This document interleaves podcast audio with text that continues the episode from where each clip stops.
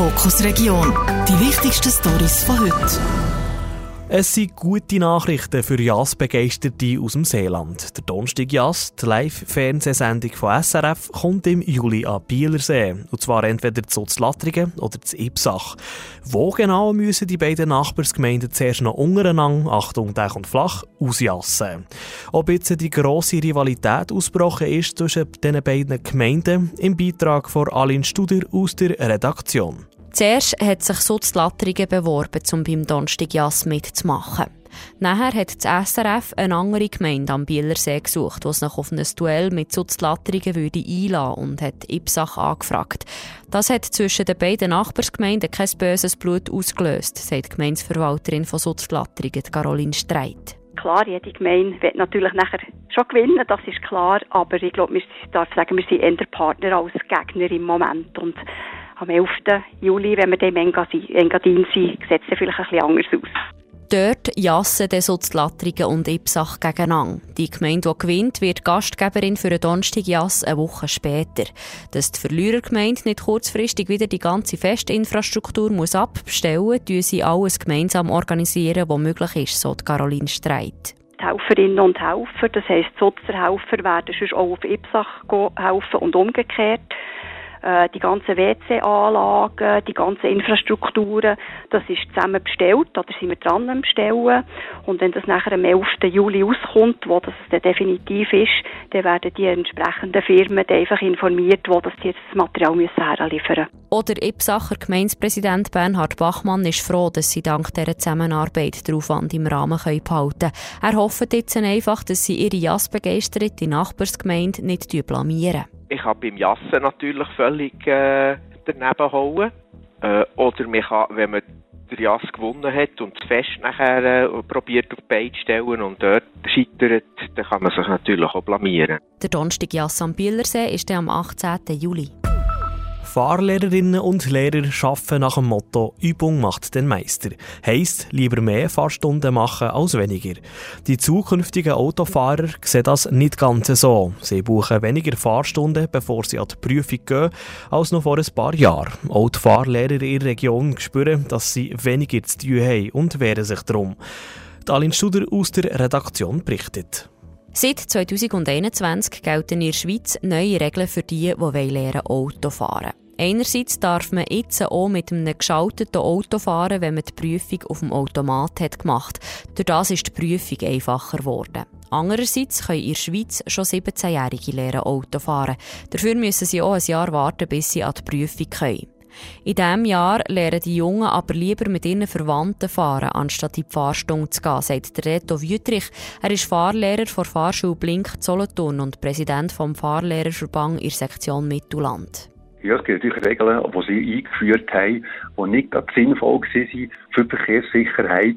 Und da ist man am Arbeiten dran. Man hat auch Vorstoß gemacht vom Fahrerverband aus und probiert das Gesetz wieder zu ändern, wo einfach durch Regeln nicht für Verkehrssicherheit sind. Und Jean-Paul Leroux, Besitzer der Driving School Richard Zbiel, hat eine Petition gestartet, um sich gegen die Gesetze zu wehren. Wir wollen, dass, die, dass die obligatorische Fahrstunde äh, zuerst äh, gut, bevor dass jemand äh, eine Lernfahrt allein kann auf der Straße. Und das geht vor, vor allem um Sicherheit. Also die Unfallstatistik zeigt ganz klar, das kann nicht so weitergehen. Der Solothurner Fahrlehrer Reto Wüttrich ist überzeugt, Fahrlehrerinnen und Lehrer haben nebst der klassischen Fahrstunde aber auch noch andere Möglichkeiten, um den Verkehr sicherer zu machen. Ich mache Prüfung mit 18, 19 und hat nachher nie mehr eine Weiterbildung. Und ich denke, dort könnten wir sicher mehr für Verkehrssicherheit noch machen, dass die Leute freiwillig fahren und auffrischen der Reto Wüttrich rechnet aber damit, dass es in Zukunft weniger Fahrlehrer gibt. Weil die Jungen weniger Fahrstunden nehmen, sei es fast nicht mehr möglich, 100% auf diesem Beruf zu arbeiten.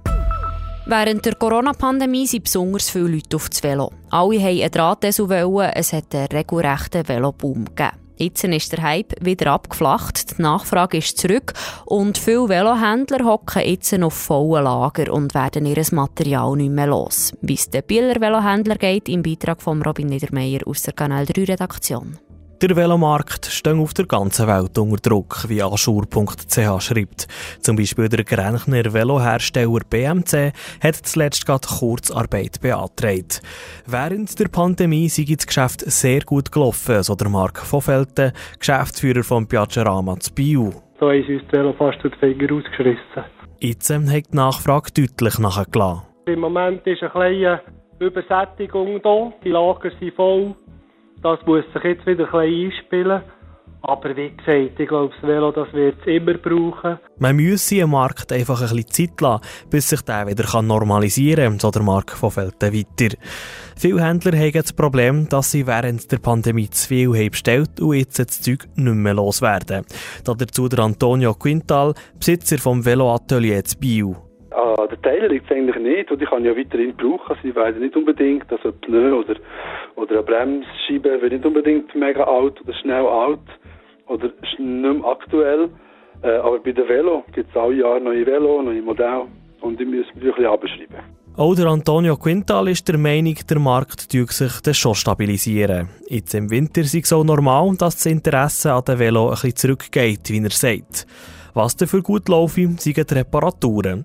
Die Leute wollen vielleicht kein neues Velo kaufen, dafür ihr Auto reparieren Dazu der Tom Rudi, Geschäftsführer vom Veloland zu Biu. Ich denke, dass ich äh, auf jeden Fall im Sommer noch Unterstützung brauche hier weil das wird alleine nicht zu bewältigen sein, weil die Velos sind ja draußen auf der Straße und die brauchen ja Service. Also das, was die quasi in den letzten zwei, drei Jahren verkauft haben, fährt ja draußen rum. Wegen dem schönen Wetter gäbe es jetzt schon gegen mehr Leute, die ihr Velo in Service bringen Kanal 3 Fokus Region. Nachhören auf Spotify und Apple Podcasts. Jederzeit kompakt informiert.